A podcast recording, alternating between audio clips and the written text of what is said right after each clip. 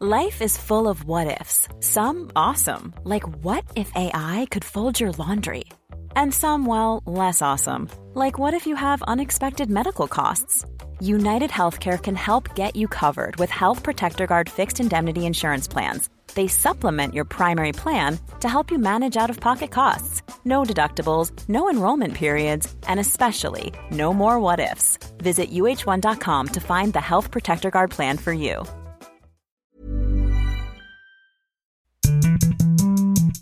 Bonjour à toutes et à tous, bienvenue dans Elles ont osé, proposé par Les Échos. Elles ont osé et elles ont réussi. Elles, c'est nous. Nous, audacieuses, ambitieuses, résilientes, expertes, puissantes, courageuses, peu importe. Nous, tels que nous sommes, libres, avec nos choix, nos actions, notre impact. Dans ce podcast, vous entendrez le regard croisé de deux femmes inspirantes qui ont su saisir les opportunités de la vie, deux parcours, deux chemins qui forcément se croisent. Vous découvrirez leurs moments clés pour aller toujours plus haut, être à leur juste place, guidés par leur envie de contribuer à un monde meilleur. Merci d'être avec nous. Je suis Marie-Éloi, entrepreneure et présidente de plusieurs réseaux féminins, Femmes des territoires pour créer son entreprise, Bouge ta boîte pour faire du business avec du sens et Bouge ton groupe pour les femmes cadres et managers. Aujourd'hui, je reçois deux femmes qui, chacune à leur manière, révolutionnent le monde de la mode. À force de détermination et d'intuition, elles ont transformé pour l'une le plus mythique des catalogues papier et pour l'autre le traditionnel mannequin en bois pour en faire des fleurons technologiques, digitaux et RSE de la mode française. Bonjour Nathalie Ballin. Bonjour. Vous êtes coprésidente de la Redoute que vous avez reprise avec votre associé Éric Courtier en 2014. Et ensemble, vous avez sacrément modernisé cette vieille dame de la mode qui est devenue euh, en quelques années à nouveau une entreprise en croissance et faire de lance de l'e-commerce responsable. Aujourd'hui, la Redoute, c'est 2000 collaborateurs, 20% de croissance en 2020, 1 million de nouveaux clients et plus d'un milliard de volume d'affaires. Vous êtes également coprésidente de Relais Colis et vous êtes cofondatrice du collectif Sista qui agit en faveur de l'égalité dans la tech. C'est bien ça Tout à fait. Bonjour Audrey Lorbergenthal. Bonjour. Vous êtes présidente de EVK, créée en 2011 à Valence, dans la Drôme, où vous êtes toujours d'ailleurs. EVK, c'est un mannequin robot connecté, 100% made in France. Et ce mannequin est capable de passer de la taille 36 à 46 avec des fesses, des seins, un ventre qui évolue et s'adapte à la morphologie souhaitée en deux minutes. C'est une merveille de technologie qui a l'avantage de prendre enfin en compte la diversité des corps, que ce soit euh, dans la mode, le sport, l'armée ou encore le médical. Vous avez remporté plus de 15 prix en France, à l'international, dont le prix robotique et drone en 2018 au fameux CES de Las Vegas. Et EVK, enfin pour terminer, c'est également 5 brevets en cours, déjà 3 millions d'euros de précommande de votre robot, dont un tiers à l'international. Ensemble, Nathalie Bala, Audrey Laure Bergenthal, j'espère qu'aujourd'hui, on vous donnera envie, à vous qui nous écoutez, d'oser révolutionner ce qui existe et de le faire avec impact. Nathalie Bala, on commence avec vous. La situation n'est pas simple. Nous sommes alors en 2014. Cela fait déjà plusieurs années que vous êtes manager de la Redoute. Pour accompagner sa session, le propriétaire PPR, Pinot Printemps Redoute, est rebaptisé Kering. Il se repositionne sur le luxe et le lifestyle. Et il souhaite vendre la marque La Redoute, qui ne va plus très bien, c'est le moins qu'on puisse dire. Mais finalement, les offres qui sont déposées par de futurs acheteurs ne vous conviennent pas du tout. Alors face à cela, vous décidez avec Eric Courtail de prendre les choses en main, ce qui n'était pas du tout prévu, et avec l'accord de Kering, vous rachetez la redoute pour un euro symbolique, et vous passez de manager entrepreneur, mais pour que l'entreprise survive, il y a des conditions. Et il faut notamment radicalement la transformer. Cela veut dire commencer malheureusement par un plan social, par des licenciements, un moment qu'on imagine extrêmement difficile, extrêmement éprouvant, et malgré tout, vous y allez. Oui, alors euh, c'est vrai que hum, pour moi, la Redoute, c'est une entreprise emblématique, iconique, avec un savoir-faire euh, notamment sur euh, le développement des produits, des, collections, et vraiment un positionnement qui avait besoin d'être modernisé, qui avait besoin finalement aussi de passer d'un monde euh, papier vers le monde digital, mais pas que, parce que la logistique aussi était complètement à revoir, il fallait complètement moderniser la logistique. Et c'est vrai que ça passait par un plan social important, puisque la moitié des effectifs en France étaient concernés. Donc plus de 1000, 1200, euh, salariés 1200 collaborateurs, tout à fait. Après, on a, on a dans le projet qu'on a construit avec Eric Courteil, on a euh, fait les choses de manière euh, responsable, puisque dans les 1200 départs, plus de la moitié, c'était des départs en pré-retraite. Donc on ne laissait pas les gens sur le bord de la route. Et un peu moins de la moitié des départs, c'était des accompagnements sur des créations d'entreprises, des reconversions avec des formations longues. Donc on donnait vraiment une deuxième chance aux collaborateurs. Et je pense que euh, ce qui nous animait, c'était euh, d'assurer la survie de la redoute.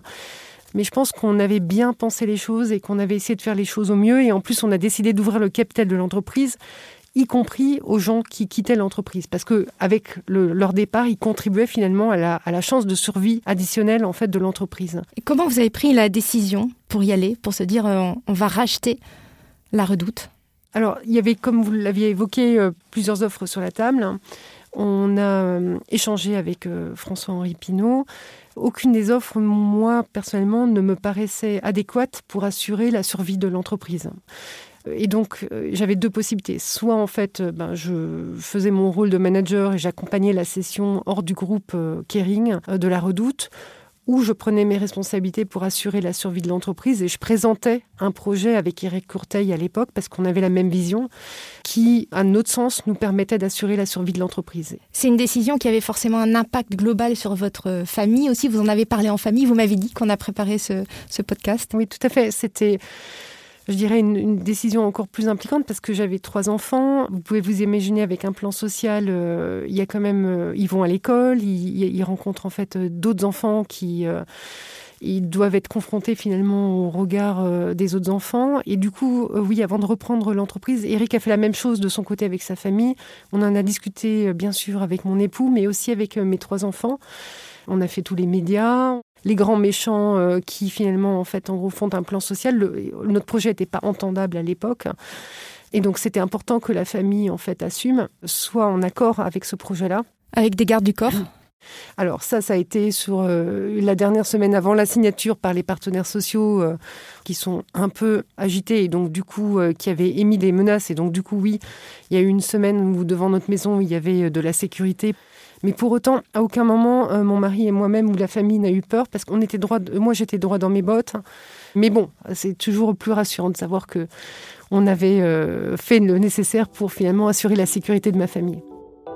En 2018, 180 euh, ans après la création de La Redoute, les Galeries Lafayette, et c'est un signal très fort, qui croient dans le modèle, investissent massivement et prennent même 51% des parts. Donc ça y est, La Redoute, euh, c'est parti grâce à cette transformation radicale que vous avez engagée.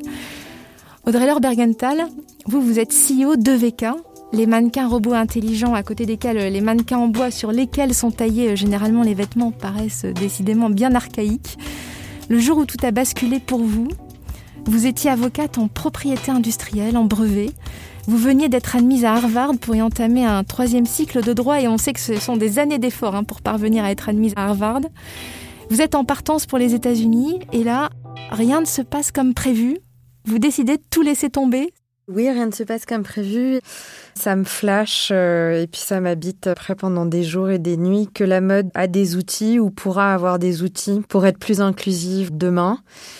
Et je me dis que j'ai envie de porter euh, ce changement et que j'imagine pas à ce moment-là que c'est aussi difficile, mais, euh, mais j'ai la foi de la jeunesse et son inconscience qui font que j'arrive à assumer ma décision euh, face à mon entourage que je surprends puisque j'étais l'élève modèle et discrète qui déroulait tranquillement.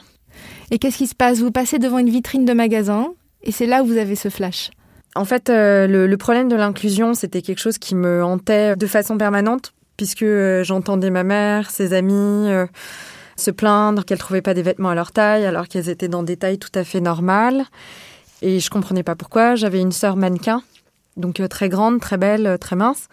Et pareil, qui en fait me disait, bah moi tout est trop petit. Et je me disais, ça fait beaucoup quand même d'additions de, de plaintes. Et donc, j'essayais de me dire, mais d'où vient le problème? Et un matin, en allant au cabinet d'avocat, je passe devant le, le flagship Armani qui venait d'ouvrir et et je vois ce mannequin en plastique euh, dans la vitrine, euh, très maigre, qui a un vêtement trop grand, qui dégouline en fait un peu euh, sur lui. et la porte automatique qui s'ouvre. et à ce moment-là, ça me flash et je me dis, bah oui, il faut robotiser ces mannequins, les rendre évolutifs et puis après adjoindre d'autres systèmes logiciels qui vont faire que euh, on va recréer des chaînes de gestion de ces informations entre la production et la vente pour qu'on puisse adapter les processus et être au plus précis de façon agile. C'était un, un peu plus que le mannequin déjà, mais euh, mais l'idée de départ, c'est effectivement d'avoir un support tangible qui permet de, de- de vraiment intégrer cette diversité des corps. Et donc vous troquez Harvard pour un BTS en stylisme, c'est bien ça? Ouais, modélisme en alternance euh, dans le 20e, donc je vous laisse imaginer la, la tête de ma mère à ce moment-là. Vous passez huit ans dans la mode, sur le terrain. Vous avez toujours voulu être inventrice, on dit ça? On dit inventeur, Ah, inventrice? bah, je, je sais pas, petite, je disais euh, Géo trouve tout. Et euh, Comme dans Picsou? Oui, voilà, je disais à mon père que je voulais être Géo trouve tout et avoir une entreprise. euh, mon papa était dans le textile. Et il me disait que c'était pas un métier de femme et, euh, et que Géo trouve tout, c'était pas un métier du tout. Donc je me suis dit, ben, avocat de gens qui sont des Géo trouve tout, c'est faisable, c'est convenable. Donc et, à euh, côté voilà. finalement. À côté. Puis finalement, ils m'ont trop donné envie euh, dès mes premiers stages. Et vous avez franchi le cap. En 2010, vous déposez le brevet et vous réalisez 2 millions d'euros euh, de levée de fonds par la suite. Et vos premiers clients sont très vite Chanel ou encore Adidas, donc parmi les plus grands, c'est bien ça? Oui, oui, oui. Alors, on, a eu un parcours euh, à la fois incroyable et à la fois très dur, donc un, un peu bipolaire. Mais on est toujours là. Et euh, effectivement, on a très tôt attiré, euh, pas d'investisseurs, mais euh, ou peu, mais des solides quand même. Mais par contre, euh, des clients qui ont cru en nous et euh, qui sont devenus des partenaires et qui étaient des, visionnaires. On a pu grandir auprès de, géants et, euh, et ça a fait monter euh, l'entreprise en compétences très très vite.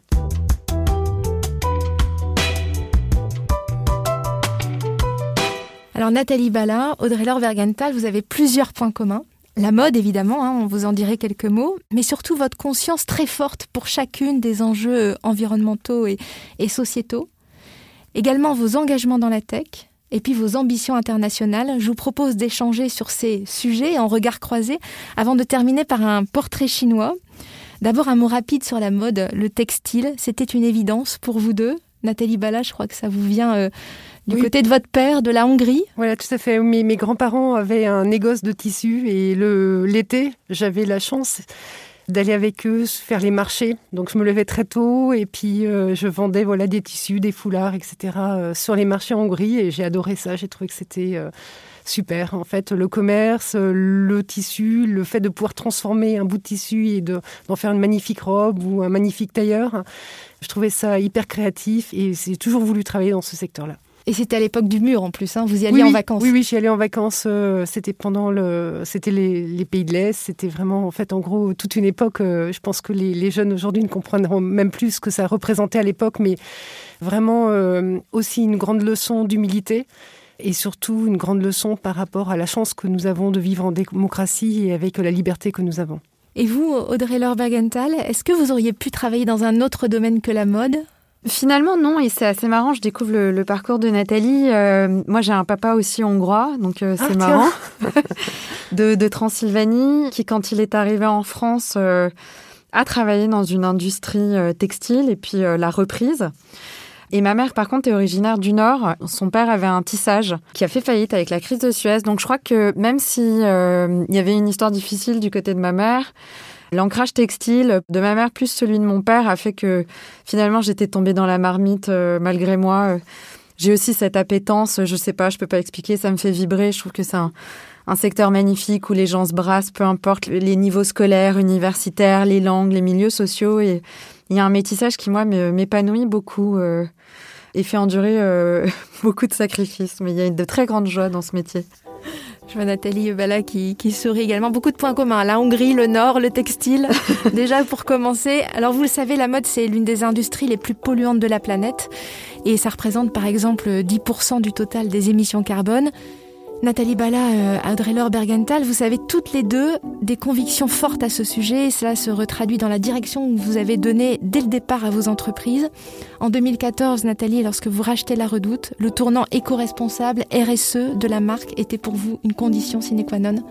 Oui, j'ai toujours eu la conviction que euh, une entreprise avait un rôle à jouer dans la société. les enjeux écologiques, environnementaux sont très très forts. Et d'ailleurs, en fait, la crise actuelle nous rappelle finalement à quel point c'est déterminant et important pour nous. Et donc, on a toujours mis un accent très très fort sur tous ces aspects-là. On a bien sûr été au rythme auquel les consommateurs étaient prêts euh, d'aller, parce que ça sert à rien non plus euh, d'être en avance, trop en avance sur ces sujets-là. Très tôt, on a arrêté la fourrure, on a arrêté le mohair, on a également une approche assez euh, inclusive, c'est-à-dire euh, sur notre site, toutes les personnes avec tout type de handicap en fait peuvent passer commande. On a toujours fait attention d'avoir une approche très très responsable et c'est pareil, nous les invendus à la Redoute on ne connaît pas. Tous nos invendus sont donnés à une association qui s'appelle Solidarité, qui elle-même avec les ventes de ces invendus, euh, finance d'autres associations du territoire. Donc on a vraiment une approche euh, très responsable dès le départ, euh, avec l'ouverture aussi du capital à l'ensemble des collaborateurs. Donc ça fait partie de l'ADN du projet d'Eric et de moi-même. Et comment vous faites pour impulser ce tournant dans un paquebot aussi grand que la redoute? Parce que souvent on nous dit que c'est impossible. Vous avez rejoint le Global Compact de l'ONU pour lutter contre le travail des enfants et protéger l'environnement. Vous avez signé le Fashion Pact pour passer au plus vite aux énergies renouvelables. Vous avez également pris des engagements euh, sur euh, proposer 100% de produits responsables pour vos marques internes dès 2022 pour le prêt-à-porter et 2025 pour la maison. Comment on fait avec un si gros paquebot? Parce qu'une entreprise petite, on peut se dire dès le départ, on prend ses engagements forts. Mais vous, vous aviez déjà tout un existant qui était très fort et énormément de choses à transformer déjà.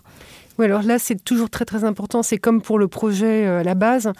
Faut avoir une vision. Il faut la partager, bien sûr impliquer euh, l'ensemble des équipes, que chacun retrouve son rôle dans cette vision, dans cette mission. Nous, notre vision, c'est d'embellir la vie des familles. Donc, on ne peut pas embellir la vie des familles en, produisant des, produits polluants, en, ne respectant pas notre planète. Pour nous, en tout cas, c'est une conviction très, très profonde. Et je pense que sur la partie environnementale, c'est encore plus facile que sur la partie digitale parce qu'aujourd'hui les équipes, la plupart des équipes sont tout à fait conscientes en fait euh, du rôle qu'on a à jouer et euh, s'impliquent vraiment de manière très très forte dans la réalisation de ces ambitions environnementales. Donc on a aussi, on est un peu poussé, voire euh, porté par nos équipes sur ces sujets-là. Et le fait de travailler pour une entreprise qui donne du sens, qui a la volonté d'impacter positivement la société, je pense que c'est une reconnaissance très très forte du travail pour des collaborateurs. C'était difficile de les convaincre. Comment vous avez fait? Sur la partie environnementale, pas du tout. Vous êtes allé les voir On est allé les voir. Alors sur le projet global, on a bien sûr fait des roadshows, on a pris des équipes euh, par petits groupes de 100 à 200 personnes pour pouvoir partager notre projet, échanger c'est pour ça qu'on a voulu des tailles d'équipe assez petites avec lesquelles on, se rencontrait, pour que chacun puisse poser des questions, euh, faire part de ses inquiétudes ou faire part des opportunités qu'il voyait qu'on n'avait peut-être pas forcément euh, prévues ou, ou, incluses dans notre projet. Et nous, pour nous, l'important, c'était que chacun trouve sa place dans notre projet et euh, voit comment il pouvait contribuer à notre projet et comment il pouvait contribuer à quelque chose qui nous dépassait tous, c'est-à-dire assurer la survie de la redoute. Et ça, je pense que oui, ça a pris beaucoup de temps, beaucoup d'énergie, beaucoup d'échanges. Mais c'est aussi très enrichissant de pouvoir en fait dialoguer avec les équipes, voir ce qu'ils ont à nous dire, notamment en fait les plus jeunes, parce que c'est eux finalement qui vont vivre dans le monde qu'on construit aujourd'hui, euh, demain. Et donc il faut savoir les écouter, il faut savoir entendre ce qu'ils veulent et prendre en compte ce qu'ils veulent dans le projet. Et quand on prend en compte ce que les gens vous disent, c'est toujours beaucoup plus simple d'embarquer ensuite les équipes avec vous. Qu'est-ce que vous avez appris de, tout ça? Bah, Comment dire C'est un peu compliqué pour moi parce que pour moi, il n'y a pas de barrière, il n'y a pas de limite. Et en fait, en gros, quand on veut, on peut. C'est un peu, je dis toujours aux équipes, rien n'est impossible. D'ailleurs, il y, a, une petite histoire comme ça où en fait, il y avait à l'époque quand je suis arrivée, il y avait un catalogue qui était sur les rotatives. Les équipes m'ont dit on peut pas changer. J'ai dit bah si, on, arrête les rotatives et puis on relance les rotatives avec les pages euh, changées. Impossible n'existe pas quelque part. Quand vous êtes porté par un projet, quand vous êtes quelque chose qui vous dépasse, que vous arrivez à allumer la même flamme au sein des équipes, et les équipes, la redoute, ont toujours été énormément attachées à leur entreprise, bah, vous arrivez à faire bouger en fait euh, chaque collaborateur, et là se dégage la force du collectif, parce que notre succès, il est collectif, c'est pas Eric Courteil et Nathalie Bala, hein. c'est Eric Courteil, Nathalie Bala, le comité de direction et les équipes qui ont réussi en fait ce qui tout le monde pensait impossible. Et je pense que là, on était porté par une mission qui nous dépassait tous, c'est-à-dire euh, par une entreprise de 180 ans à laquelle on donnait de nouvelles perspectives, par nos clients aussi qui nous attendaient. Donc euh, je pense qu'on est tous habités par ça et c'est la force du collectif qui fait que chacun finalement s'y retrouve et est porté par cette force du collectif. Et aujourd'hui, sur les plateformes de vente en ligne, un tiers des vêtements est retourné. Donc vous vous dites que du coup, vous n'avez pas d'invendus, vous les redonnez à une association. Mais Audrey-Laure Bergenthal, vous donnez même le chiffre de 460 millions d'invendus euh, de vêtements chaque année. Une loi anti-gaspillage est d'ailleurs dans les tuyaux à ce sujet. Est-ce que vous aviez ces chiffres en tête et ce gaspillage en tête au moment où vous avez créé EVK, euh, sur le constat que ben, les vêtements euh, pour votre mère étaient mal taillés, vous avez ouvert les yeux progressivement à force de travailler dans le secteur? Euh, non, c'est venu petit à petit. La conscience écologique, elle vient d'abord d'une conscience plutôt être économe, c'est-à-dire on apprend à pas gaspiller. Et, effectivement, en allant dans les usines, puisque j'ai travaillé dans le textile pendant 5 à 7 ans, euh, j'ai vu euh, il y avait des choses à faire et que ça se répétait et la conscience écologique s'est aiguisée. Mais moi, c'était vraiment partie d'un discours à l'origine plus inclusif et j'imaginais pas qu'en fait l'inclusion avait autant de conséquences dans la génération de de retour et d'invendus. Ce que vous appelez l'inclusion, c'est faire des vêtements qui sont taillés à la morphologie des personnes, parce qu'un mannequin en bois, finalement, il taille pour la taille 38, 36, et après, on élargit. Euh, par informatique. Par informatique, mais ce n'est pas ça ne représente pas finalement la morphologie des, des personnes, c'est ça ce que vous dites? Oui, oui, on peut être plusieurs dans la même salle et toutes faire un pseudo 38, mais en fait on n'a pas du tout le même corps, la même forme etc. Et nous, on s'est généré ces différentes formes de corps très très vite, donc on peut tester la vestibilité future euh, du produit avant de le lancer et faire les changements qu'il faut, puisque peut-être que changer un centimètre, ça va permettre de couvrir bah, X% de plus de population en 38. Donc euh, nous, on va avoir une démarche anticipative sur les invendus pour que le produit ait le plus de chance en amont au moment de sa conception pour couvrir les populations qu'il doit couvrir. Et puis au moment de, de, la vente, c'est euh, aujourd'hui la solution, c'est un robot, mais c'est aussi surtout un logiciel avec de la data et demain de l'IA qui va euh, permettre de pousser du coup le, bon vêtement au bon consommateur et on s'affranchit de la taille. En fait, la taille, euh, c'est une indication, mais est-ce que c'est une indication qui nous est vraiment personnelle et, non, parce qu'en fait, en fonction des marques, on se rend compte que on est 38 chez l'un, on est 40 chez l'autre, on est S, on est M.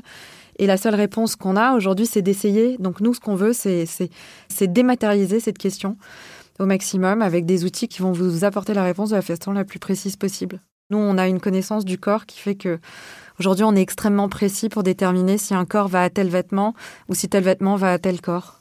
Et ça, ça peut être notamment utile dans le médical ou l'armée? Aussi, oui. Alors ça, ça a été la surprise aussi. J'ai pas du tout imaginé que le médical viendrait nous chercher, encore moins euh, l'aérospatial et le militaire pour les exosquelettes et le fantassin du futur.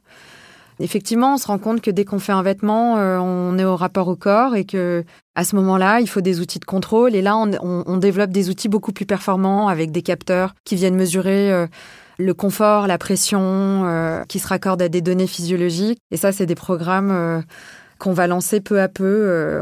beaucoup de secteurs de pointe sont venus nous voir et, et il faut qu'on y aille petit à petit parce qu'on est petit. Exosquelette, ça veut dire quoi? Il y a deux types d'exosquelettes. Il y a l'exosquelette dans le médical qui est en fait euh, le remplacement d'une partie manquante ou défaillante euh, du corps humain de façon robotisée et qui doit quand même tenir compte de la morphologie de la personne. Et au moment de sa conception et de sa mise en place, il faut euh, des supports comme les nôtres qui intègrent les différences de morphologie. L'exosquelette dans le militaire, dans la défense, c'est assister le, soldat qui est sur le terrain en essayant de lui donner une, ossature la plus légère, mais en même temps la, la plus performante possible pour qu'il soit un soldat augmenté. Et à ce moment-là, on sait aussi que ces forces spéciales, puisque ça concerne les forces spéciales, sont des gens qui sont surentraînés avec des morphologies très particulières. Musclés. Musclés et extrêmement musclés, un peu des, des Batman même. Euh. Il y a des muscles du dos qui reviennent sur le devant. J'avais, j'avais jamais vu ça. Et, en fait, il faut les décharger de 80 kg de pactage pour qu'ils soient efficaces et qu'ils subissent des variations de température très fortes. Et donc ça, vous êtes capable de le faire? On sera capable, ouais. On a les, on a les études qui sont prêtes. Euh. Il nous manque que les financements.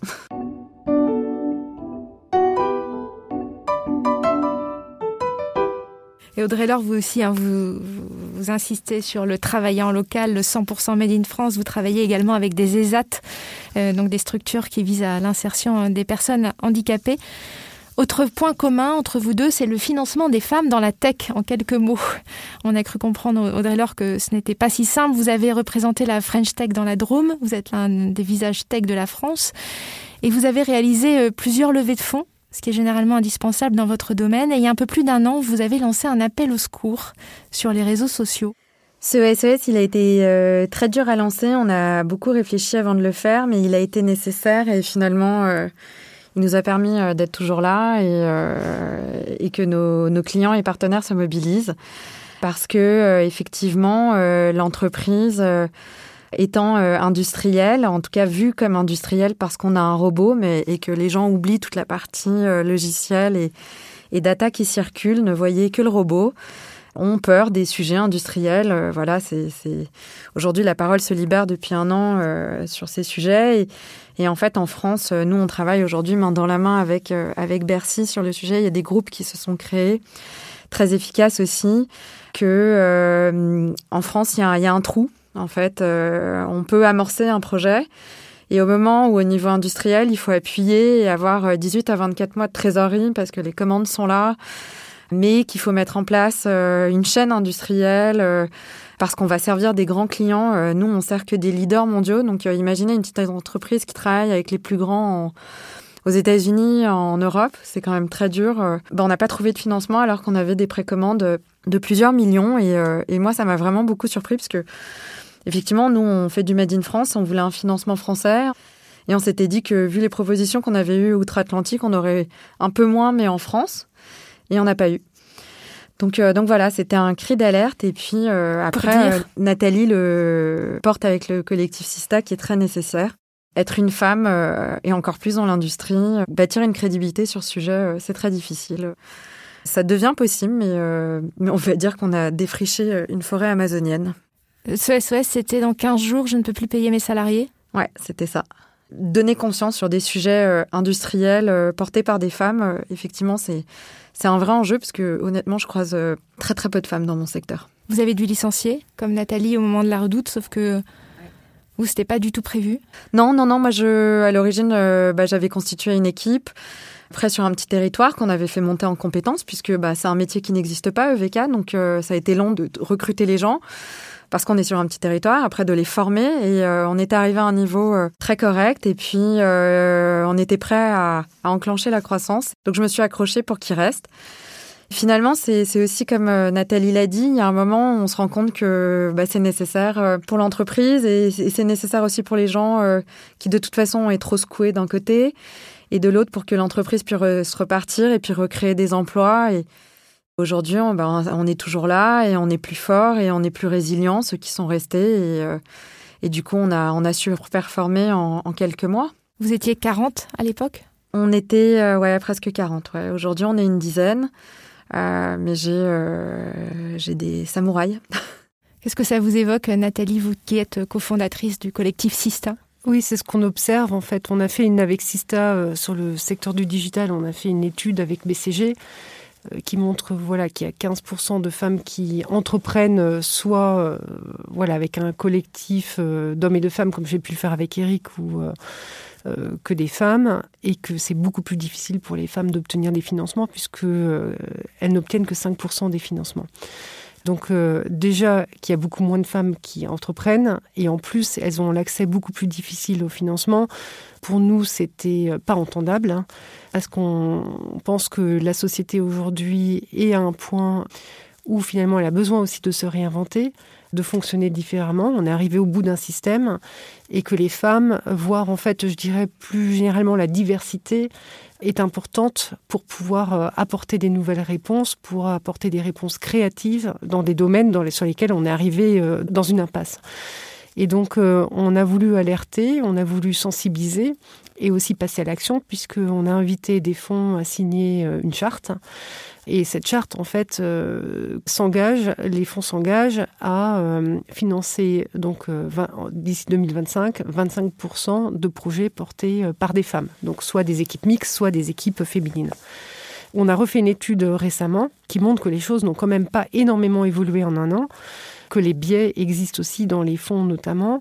Il y a des études en fait qui démontrent euh, de chercheurs euh, aux États-Unis qui démontrent que même les femmes ont des biais dans la manière de poser des questions à des femmes entrepreneurs. Donc voilà, il faut sensibiliser, il faut éduquer.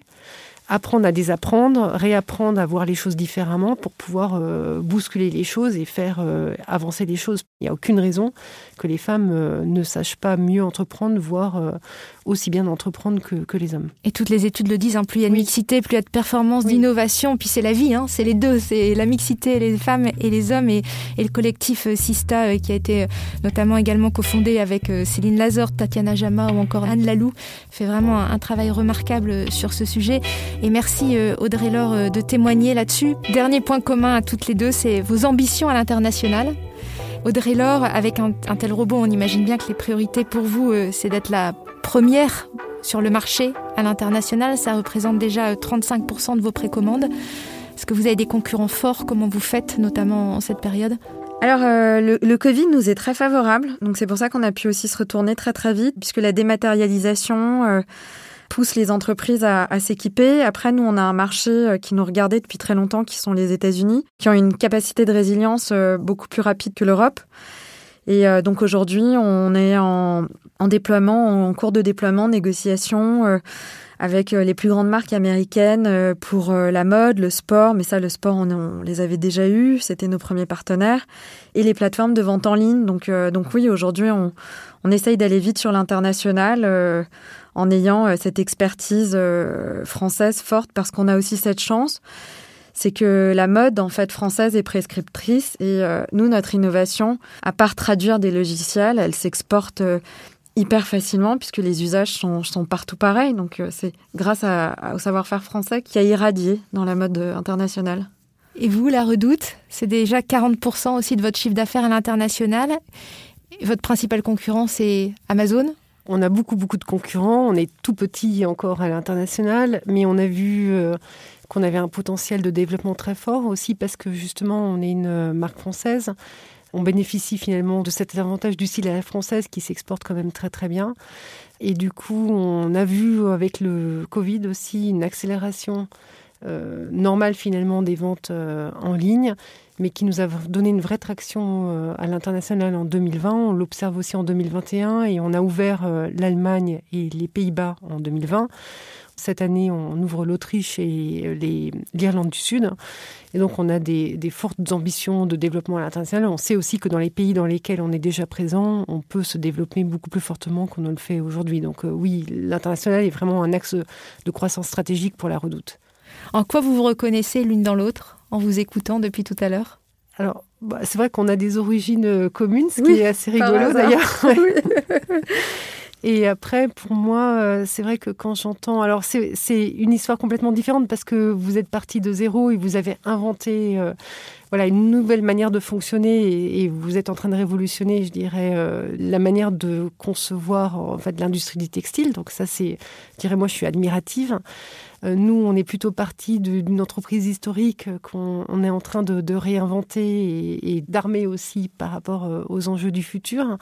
Mais voilà, je pense qu'il y a cette âme entrepreneuriale, cette volonté, cette détermination farouche de réussir euh, quels que soient les obstacles. Moi, je, vois ça comme point commun.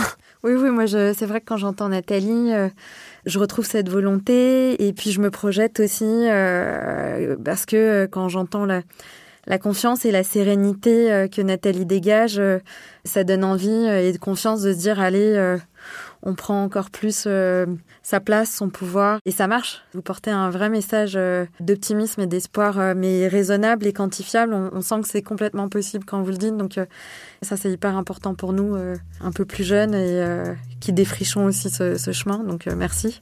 De rien. On va terminer par un, portrait chinois. Le conseil que vous donneriez à vous-même à 20 ans. Si vous aviez vous-même à 20 ans en face de vous, qu'est-ce que vous diriez? Audrey Laure? Ah bah moi du coup, euh, c'est et plus confiance en toi. Nathalie? Et moi c'est en fait euh, ose. Ne demande pas la permission à qui que ce soit parce que finalement la permission c'est toi-même qui dois te la donner. Donc il y a une, euh, citation de Sénèque que j'aime bien, c'est ce n'est pas parce que les choses sont difficiles que nous n'osons pas, c'est parce que nous n'osons pas qu'elles sont difficiles. Et voilà, c'est, je pense que la vie est beaucoup plus simple quand on ose. Une femme qui vous inspire ou un homme qui vous inspire? Alors moi, j'ai toujours été très admiratrice d'une exploratrice qui s'appelle Alexandra Davinil parce que voilà, à une époque où il n'y avait pas d'avion ou quasiment pas euh, de moyens en fait, en gros de communication, etc. Elle est partie, euh, elle a exploré euh, le Tibet et elle a rencontré le Dalai Lama. Donc pour moi, c'est vraiment c'est cette femme-là a su faire des choses incroyables en fait à son époque et du coup je me dis ben moi aujourd'hui à mon époque et avec tellement de facilité tout doit être possible. Audrey Laure moi, j'en ai deux. Pour le côté innovation, euh, c'est Ada Lovelace qui a donc euh, mis au point les, lignes de code et qui a été euh, longtemps méconnue parce que elle avait un côté ingénu et très mode et donc elle n'a pas été prise au sérieux à ce moment-là. Et après, c'est Simone Veil pour toute son action et puis cette phrase mythique que j'aime beaucoup. On aura l'égalité quand une femme incompétente sera nommée à un poste à responsabilité. Je l'aime beaucoup celle-là. J'aime beaucoup celle-là, elle m'a fait beaucoup rire. De quoi n'avez-vous plus peur? J'ai jamais vraiment eu peur de quoi que ce soit, donc c'est un peu compliqué. Euh, c'est un peu, ça paraît vraiment euh, autant de dire ça, mais en fait, euh, la peur ne sert à rien, n'a jamais apporté aucune solution. Donc c'est vrai que moi, c'est quelque chose que, qui m'échappe en fait comme concept. Je trouve ça magnifique de vous ah entendre. Moi aussi. on n'a rien à perdre. mais non, mais vous avez raison. Mais c'est magnifique. C'est un cadeau pour moi, cette rencontre. Euh, effectivement, alors moi par contre, je suis une terrorisée de, nature, donc euh, j'ai combattu mes, mes démons euh, et mes angoisses chaque nuit, donc je ne pourrais pas répondre aussi bien que Nathalie. Aujourd'hui, j'ai plus peur, j'ai plus peur de mon incompétence. Merci Nathalie Bala, merci Audrey-Laure Bergensal, merci à vous toutes et tous qui nous écoutez. Un immense merci aussi à Alban Philly, Quentin Bresson et Théo Boulanger euh, à la réalisation. Merci à Zaya Cassel et à la Dream Team des Échos pour l'organisation. Et si vous avez aimé ce podcast, je vous remercie de le préciser avec un 5 étoiles. Cela nous aidera à continuer sur cette voie. Merci pour vos commentaires que j'ai hâte de lire. Rendez-vous dans un mois pour un nouveau podcast Elles ont osé avec les Échos. D'ici là, gardons précieusement en nous cette citation de Goethe qui correspond si bien à l'esprit de ce podcast. Quoi que tu rêves d'entreprendre, commence-le. L'audace a du génie, du pouvoir, de la magie.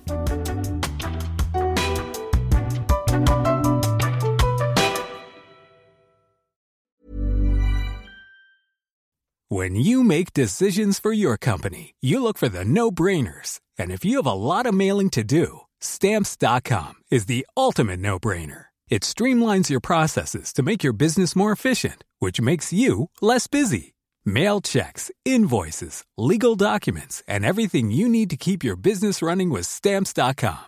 Seamlessly connect with every major marketplace and shopping cart. Schedule package pickups and see your cheapest and fastest shipping options from different carriers. With rates up to 89% off USPS and UPS rates. And with the Stamps.com mobile app, you can take care of mailing and shipping wherever you are. Make the same no-brainer decision as over 1 million other businesses with Stamps.com. Sign up with Code PROGRAM for a four-week trial, plus free postage and a free digital scale. No long-term commitments or contracts.